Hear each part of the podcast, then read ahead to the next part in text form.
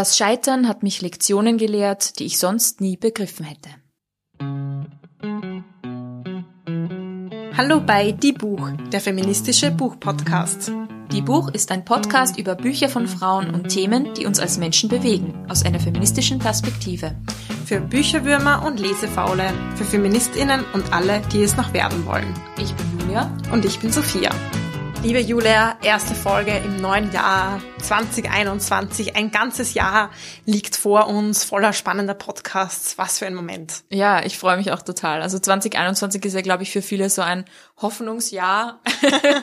2020 sucks. Und jetzt kommt 2021. Genau. Und wir steigen ein mit einem Thema Scheitern. Du hast es im äh, Zitat angesprochen. Und deshalb gleich mal meine Frage an dich, liebe Julia. Was ist denn in letzter Zeit schiefgegangen? Puh, was ist denn schiefgegangen?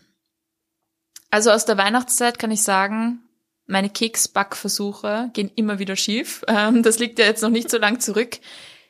Ich habe einfach das Problem, dass ich ähm, sie immer ein bisschen zu lange im Rohr lasse und dann werden sie schwarz und dann schmecken sie einfach nach Kohle. also da bin ich eindeutig gescheitert.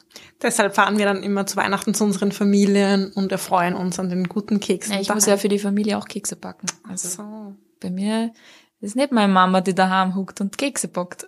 Okay, traditionelles Familienbild, sorry. ja, genau. Hast du mich erwischt.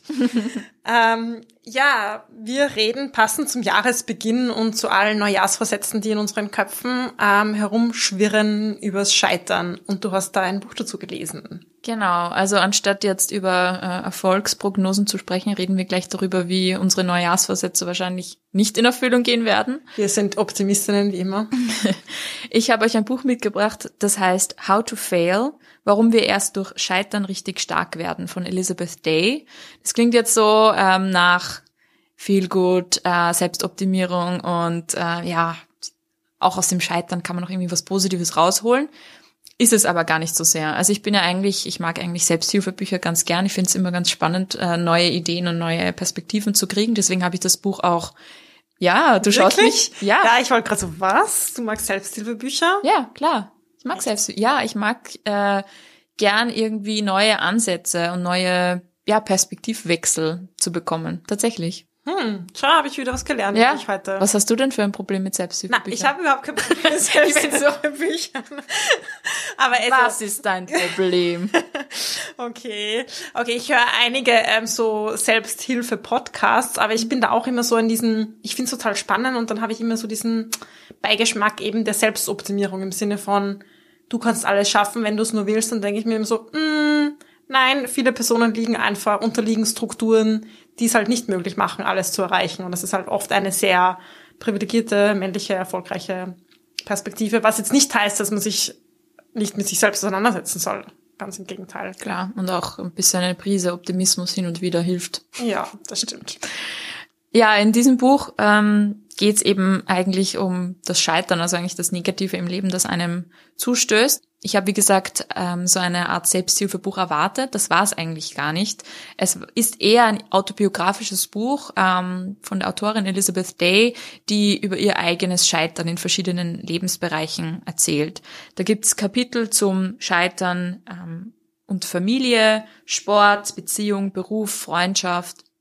Also ganz viele Lebensbereiche, in denen sie eben auch in ihrem Leben auch mal gescheitert ist. Ja, manchmal muss ich auch dazu sagen, ähm, gerade was das berufliche angeht, sie ist beruflich sehr erfolgreich, hatte ich dann so das Gefühl, naja, bist du wirklich gescheitert? Also seien wir uns ehrlich, ja. Aber sie ähm, ist sich auch eben ihrer privilegierten Position sehr bewusst und ähm, spricht das auch offen an. Ja, sie ist eine weiße Frau der Mittelklasse, die beruflich und auch finanziell keine Sorgen hatte. Ähm, aber trotzdem gibt es natürlich in jedem Leben Dinge, die schief laufen und ich fand es einfach spannend, aus, aus dieser Perspektive mal zu hören, was, was, was ist denn alles schiefgelaufen in ihrem Leben und was hat sie daraus gemacht vor allem. Sie ist ja eine sehr erfolgreiche Journalistin, Podcasterin, Autorin. Bin ich da richtig informiert? Du bist richtig informiert, Sophia. Puh. Nicht gescheitert.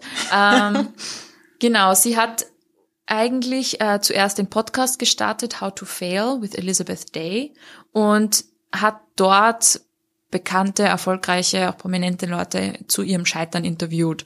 Und das kam so gut an, dass sie dann eben einen Bookdeal bekommen hat und dann auch ein Buch geschrieben hat, wo sie ihre eigene Geschichte eben erzählt. Da würden mich jetzt ein paar Beispiele interessieren. Wo ist sie denn so gescheitert oder was hat dich besonders ähm, bewegt? Ein äh, Aspekt, der mich sehr bewegt hat, war das Scheitern am Arbeitsplatz. Sie ist ja ähm, Journalistin eben und erzählt vor allem von ihrer Zeit als Journalistin beim, bei der Zeitung The Observer. Sie war dort acht Jahre lang und hat in dieser Zeit immer die unangenehmen äh, und langweiligen Jobs übernommen. Ja, aus Pflichtbewusstsein, weil sie dachte, sie muss besonders professionell sein und darf nie Nein sagen zu irgendetwas. Sie erzählt da von einer Anekdote, da sollte sie ein Porträt schreiben über den sogenannten Roadkill-Chef. Das war ein ähm, Mann, der Tiere, die auf der Autobahn verendet sind, verwertet hat und verkocht hat vor allem. Also äh, ja, sehr speziell. Spannende sehr speziell. Und sie ist dorthin gefahren, ähm, hat den interviewt, hatte auch einen Fotografen mit. Der Fotograf hat sich dann nach seiner nach getaner Arbeit relativ schnell verzogen und ist in ein Hotel abgehauen. Sie hat sich gedacht, nein, ich muss so voll eintauchen in diese Story und muss so meine, ja, muss das so voll erleben und äh, hat dann dort auch übernachtet. Sie hat auch Dachs gegessen, den dieser Mensch gekocht hat für sie. sie das ist eine unglaublich widerliche Vorstellung. Ähm, auch jetzt äh, so mit Corona im Nacken denke ich mir, oh Gott, Wildtiere zu essen ist auch sowieso gesundheitlich keine gute Idee. Überfahrene, wo man ja gar nicht weiß, wie lange die auf der Straße ja, gelegen total haben. widerlich einfach. Ähm, und das war für sie so ein Knackpunkt, wo sie sich dann gedacht hat, okay, ich kann eigentlich für meinen Beruf, um auch jetzt professionell anzukommen oder zu wirken, nicht alles in Kauf nehmen. Ich kann nicht die ganze Zeit Ja sagen und kann nicht die ganze Zeit, ja, die brave Journalistin sein, die eh alles macht, was, was man von ihr verlangt. Und sie musste eben auch lernen, dann Nein zu sagen. Sie wollte dort kündigen und stattdessen als freie Journalistin für den Observer arbeiten. Das ist ihr nicht gewährt worden. Sie hat sozusagen auch gemerkt, okay, nach all den Jahren, die ich alles gemacht haben, was sie wollten, werde ich auch nicht dafür belohnt im Prinzip. Äh, sie hat in den ganzen Jahren auch nie eine Gehaltserhöhung bekommen, ja, in acht Jahren, das muss man sich mal vorstellen. Sie hat aber auch nicht danach gefragt, ja. Das ist auch äh, so ein Thema, dass man natürlich dann Frauen vorhält und wo auch, wodurch auch der Gender Pay Gap unter anderem ähm, passiert, ja. Aber sie hat sich dann, sie hat dann doch gekündigt und ähm, ist freie Journalistin, Autorin geworden, auch, auch dann Romanautorin und mehr, mehrfache Bestsellerautorin. Also sie hat's geschafft. Aber natürlich ist diese Karrieregeschichte ja jetzt vielleicht nicht das, wo man sagt, okay, da ist sie Haushoch, da hat sie Haushoch verloren, aber es ist doch ähm, viele Lernerfahrungen, die ich auch voll nachvollziehen, nachvollziehen kann. Also. Ja, und es klingt so ein bisschen nach dem, man braucht so einen Aufweckmoment, der manchmal so ein bisschen sich als Tiefpunkt anfühlt und dann auch wirklich willens ist, zu einer Veränderung zu kommen.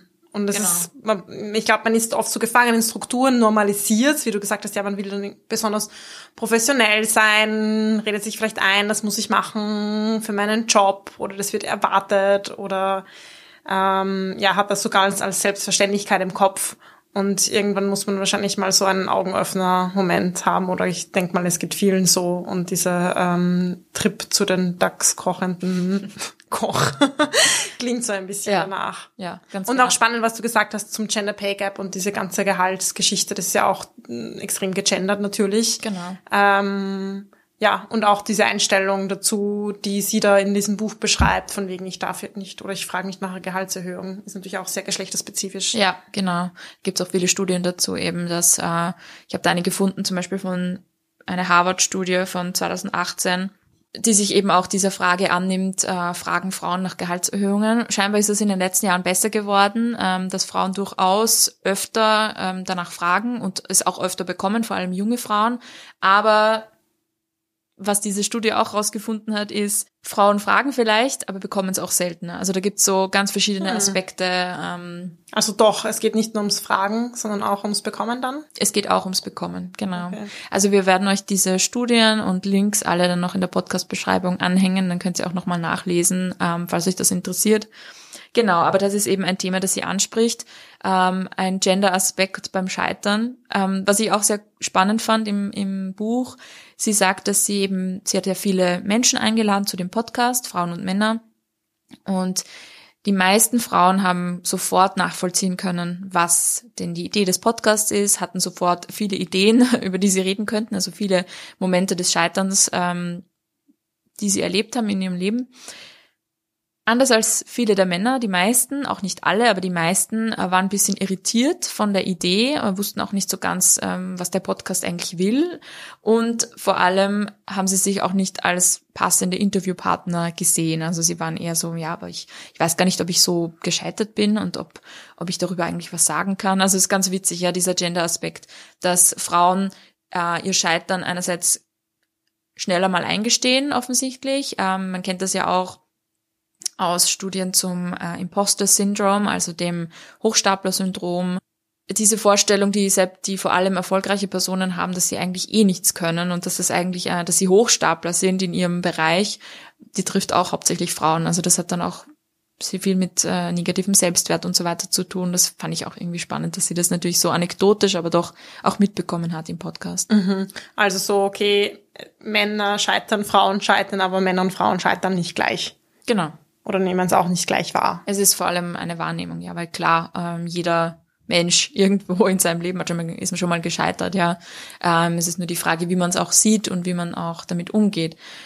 Und da fand ich auch so diesen Ansatz irgendwie ganz cool, Scheitern als Chance zu sehen und eben als Lernerfahrung und nicht immer nur Fehler ausweichen, Fehlern ausweichen zu wollen, sondern eben auch ganz bewusst das irgendwie als Lernerfahrung im Leben auch zu nehmen, mhm. die einen dann vielleicht eben auch stärker macht, so wie sie das formuliert.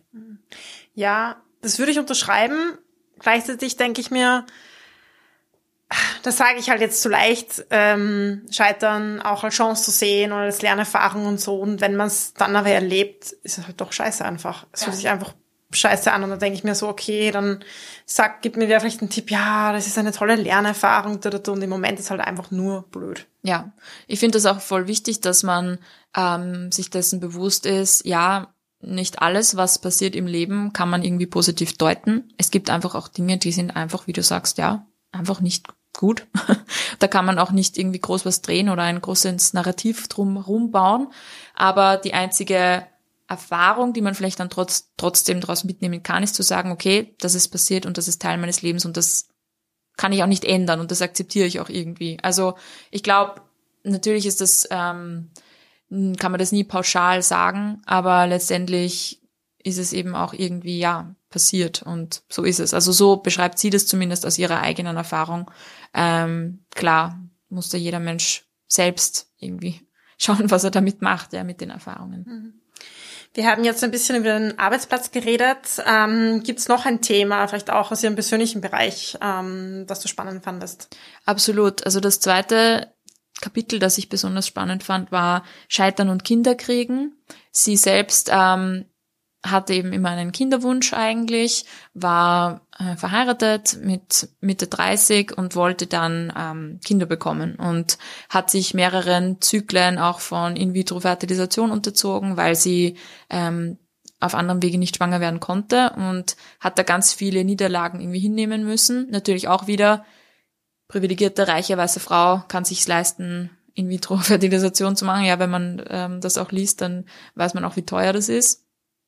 Gleichzeitig hat mich das sehr beeindruckt, weil sie sehr ehrlich ähm, darüber schreibt. Und das ist ja auch ein, das sind ja auch Themen, die packt man jetzt nicht gerne vor einer ganzen äh, großen Leserschaft aus.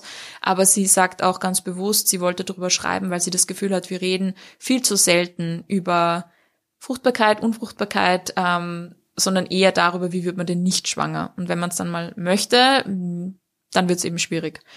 Ähm, so das Thema Kinderwunsch eben war für sie ein, ein großes Thema, auch dadurch, dass sie eben ganz viel Druck und auch Scham erlebt hat als kinderlose Frau. Sie schreibt im Buch auch kinderfreie Frau, weil diese Losigkeit ähm, suggeriert ja auch so, eine, so einen Mangel oder einen Verlust und kein kompletter Mensch oder keine komplette Frau zu sein.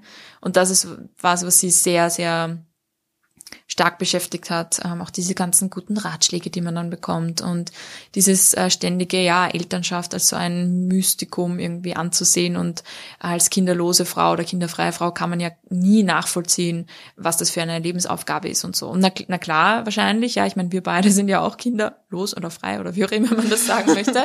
Ähm, aber als jemand, der damit irgendwie kämpft und das eigentlich wollte, ist es natürlich schon hart eigentlich, ja. Ja, und ich finde es auch mutig, dass sie darüber schreibt, weil, wie du gesagt hast, es ist schon so ein Tabu. es wird dann oft so ein bisschen hinterrücks drüber geredet. Wir kennen das vielleicht von den Eltern oder Tanten oder Onkeln oder so, die dann sagen so, ja, die Uhr tickt quasi. Ähm, so ein bisschen Seitenhiebe, wann wird es denn bei dir so weit sein? Und das ist natürlich einerseits ein gesellschaftlicher Druck, dass man Kinder kriegen muss und andererseits total unsensibel den Personen gegenüber, die einen Kinderwunsch haben und bei denen es vielleicht nicht klappt. Ja, genau. Gleichzeitig ähm, muss man auch sagen, dass es auch viele gewollt kinderfreie Menschen gibt. Also ich habe zum Beispiel fand das eigentlich ganz spannend, dass ähm, habe ich eine Umfrage ähm, aus Deutschland gefunden, die zwischen den 20 und 50-jährigen kinderlosen Paaren herausgefunden hat, dass ähm, circa 70 Prozent gewollt kinderlos sind. Ich meine, da sind auch die Jungen, sehr Jungen noch dabei, aber trotzdem, ja, man hat manchmal so ein bisschen das Gefühl, so die ganze Welt ist ungewollt kinderlos. So, nein, also es gibt auch ganz viele Leute, die sich einfach dagegen entscheiden und das passt auch. Aber trotzdem bekommt man wahrscheinlich dann als Frau ganz viele dieser Dinge, Druck und so weiter mit. Ja, Mutterschaft ist so verknüpft mit so vielen Bildern, ähm, Lebenswegen, die als gut oder nicht gut angesehen werden und so. Das ist einfach so. Puh, ja. Genau, das hat man eigentlich schon immer verinnerlicht. Also davon kann man sich wahrscheinlich nicht lösen, auch wenn man das gar nicht will oder für das eigene Leben gar nicht so sieht. Ja, das so reflektiert ist und so. Es sind trotzdem solche Normen, die wir sehr tief drinnen haben, vermute ich mal. Genau. Und sie sagt dann auch, dass sie ähm, erst durch dieses Scheitern im Prinzip mit ihrer eigenen Wut in Kontakt getreten ist. Das fand ich dann auch ein cooles äh, Kapitel, Scheitern und Wut. Sie hat gemerkt, sie war die ganzen Jahre über irgendwie traurig und enttäuscht, aber die darunterliegende Emotion war eigentlich Wut. Sie war wütend auf den ganzen gesellschaftlichen Druck, ähm, auf die ganzen Dinge, die irgendwie da passiert sind und hat es aber auch irgendwie nie zeigen dürfen. Ähm, das ist wieder so ein gegenderter Aspekt. Wut bei Frauen wird recht stark sanktioniert. Ja, eine wütende Frau ist gleich was ganz Negatives, während ein wütender Mann doch auch was Positives sein kann. Ja, wütender Mann, das ist so Kraft und Leidenschaft und der kämpft für was, was ihm wichtig ist. Bei einer wütenden Frau ist es gleich mal so, na, die ist aber hysterisch, das äh, schaut ja, nicht gut aus so. So emotional, so Frauen sind ja so emotional und emotional ist dann gleich einerseits ein negatives Wort und beschreibt ja dann nur ganz gewisse Emotionen und so weiter. Ich finde das immer so genial, wenn man sich PolitikerInnen anschaut. Genau. Ähm, auch sowas, naja, Frauen sind so emotional, können die überhaupt so ein Amt ausfüllen, wird jetzt wahrscheinlich nicht mehr so oft gesagt, aber gibt es trotzdem noch immer diese Vorstellung. Und dann denke ich mir so, ähm, wenn wir uns die großen Machthaber dieser Welt anschauen, Trump, Johnson und Co., ähm, die sind komplett emotional. Man würde sie aber nicht vielleicht als emotional bezeichnen, sondern vielleicht als, keine Ahnung, ähm, cholerisch oder so. Genau, ja, das ist dann auch ein gegenderter Begriff. Ich fand das auch total spannend letztes Jahr bei der US-Präsidentschaftswahl und den Debatten, die man im Vorfeld gesehen hat. Ähm, da gab es ja diese erste TV-Debatte, wo die Präsidentschaftskandidaten sich total emotional eben beflegelt haben. Und da gab es dann auch so ein feministisches Meme, äh, das irgendwie geheißen hat, ja, Männer sind einfach zu emotional für die Politik. Das funktioniert nicht. Total. Stell dir vor, das wären zwei Frauen gewesen. Ja, eben, ja. Oh mein Gott, wie das diskutiert worden wäre. Das wäre ein ganz anderes Thema noch gewesen.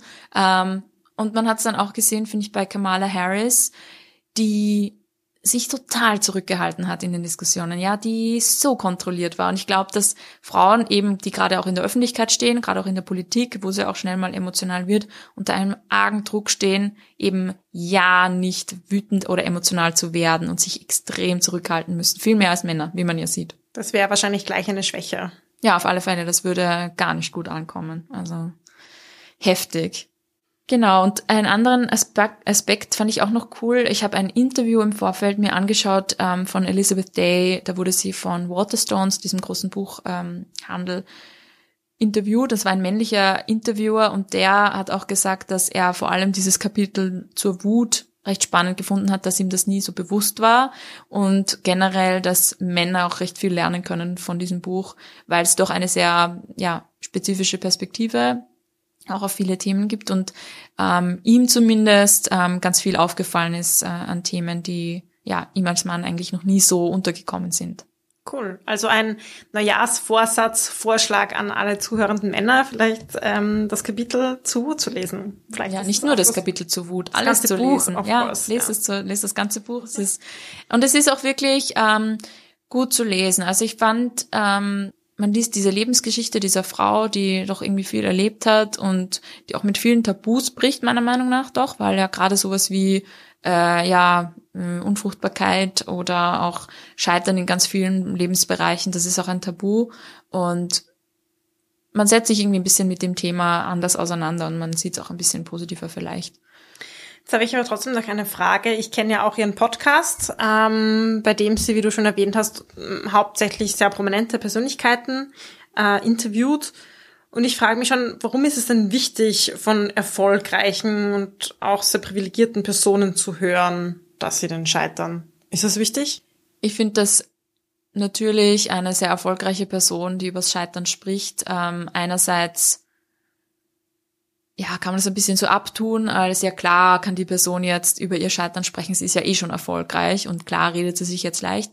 Gleichzeitig ähm, bricht das aber auch ein bisschen so mit unserem Kult, den wir um Personen, die eben erfolgreich sind, gebaut haben. Also ähm, auch von einer Person, die offensichtlich erfolgreich ist, zu hören, dass sie zum Beispiel in der Familie heftige Dinge erlebt hat oder heftige Verluste oder vielleicht mit ähm, psychischer Gesundheit oder psychischer Erkrankung zu kämpfen hat oder mit also nicht Selbstmordversuchen, also das ähm, behandeln diese Interviews auch äh, in ihrem Podcast das finde ich holt diese ähm, erfolgreichen Menschen auch wieder ein bisschen so runter vom Podest und zeigt die Menschlichkeit irgendwie von jedem und das Scheitern in jedem Leben irgendwie dazugehört.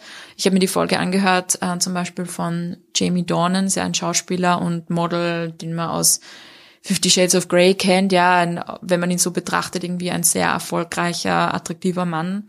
Ähm, aber ich fand die Folge so heftig, ich konnte sie mir fast nicht fertig anhören, weil das, was er trotzdem erlebt hat, ähm, einem wirklich nahe geht. Also er hat auch als Teenager seine Mutter verloren, hat ganz lange, ist er so richtig herumgetrieben, wusste nicht, was er mit seinem Leben anfangen soll. Und bis heute hat er irgendwie ein sehr auch niedriges Selbstbewusstsein und Selbstwertgefühl für jemanden, der so erfolgreich ist. Das fand ich sehr, ja, interessant und ernüchternd. Also ich glaube, dass man da immer was davon lernen kann, auch wenn es erfolgreiche Menschen sind es braucht ja auch diese Vorbilder und Geschichten, die einen vielleicht ein bisschen inspirieren dazu oder auch Mut machen, ähm, das auch selbst bei sich zu akzeptieren. Und da hilft es vielleicht schon, wenn das auch Persönlichkeiten sind, die man bewundert. Genau. Aber es stimmt schon, es wäre, glaube ich, auch wichtig im Podcast vielleicht auch Menschen ähm, zu zeigen, die eben nicht genau diese Privilegien haben, um zu um die Unterschiede zu zeigen, ja. Ich glaube, sie hatte so eine Miniseries zu Ordinary People. Mhm. Ja, sie nimmt auch Menschen, die jetzt nicht nur berühmt sind oder so. Also sie hat das auch ausgeweitet. Ähm, aber natürlich hat das eben auch ein, so ein bisschen einen Pull-Faktor. Wenn man berühmte Namen liest, dann möchte man gleich wissen, oh, wo, wo, wie und wo und warum ist denn diese berühmte Person überhaupt an irgendwas gescheitert, ja? Klar, ist auch an, äh, aus Marketingzwecken natürlich Klar. sehr gut. Klar. Ja, danke, liebe Julia. Ähm, ich fühle mich jetzt ein bisschen besser, wenn ich an meinen ähm, Vorsätzen scheitere. Hoffentlich. ja, ich, hoffe, du lernst was draus. Ja, genau, ich muss daraus lernen. Du lernst daraus, nie wieder Neujahrsvorsätze dir zu bauen. Aber jetzt will ich dich schon fragen, was ist denn dein Neujahrsvorsatz oder hast du einen, an den du jetzt nicht scheitern magst? Ähm, sicherlich ein Vorsatz, und das ist jetzt vielleicht ein bisschen offensichtlich, aber äh, ich möchte mit dem Scheitern besser umgehen können ich möchte mich, äh, ja, einfach das als Teil des Lebens auch akzeptieren und äh, nicht immer zu perfekt sein wollen. Ich will, dass dieser Podcast auch mal scheitert. Nein. Was? Überhaupt nicht. Das schneiden wir jetzt aus. ja, wird nicht scheitern. Nein, aber finde ich gut. Ja. Gutes Schlusswort für diese Folge. Das war Die Buch, der feministische Buchpodcast. Ihr könnt unsere neuen Folgen jede zweite Woche auf unserer Website www.diebuch.at finden oder in eurer Podcast-App. Außerdem sind wir neuerdings auch auf FIO, For Your Ears Only, zu finden. Könnt ihr mal reinschauen. Folgt uns außerdem gerne auf Instagram, Facebook und Twitter. Wir freuen uns immer über euer Feedback sowie angeregte Diskussionen. Schreibt uns dafür einfach eine E-Mail an plaudern.diebuch.at oder kontaktiert uns via Social Media. Außerdem kennt auch ihr bestimmt tolle Autorinnen, die es gilt bekannter zu machen. Wenn ihr ein Buch einer Frau lest, postet gerne ein Foto auf Social Media und markiert uns in euren Stories. Ein großer Dank gilt zum Schluss noch der Zirkusband, die uns ihre tolle Musik zur Verfügung stellt.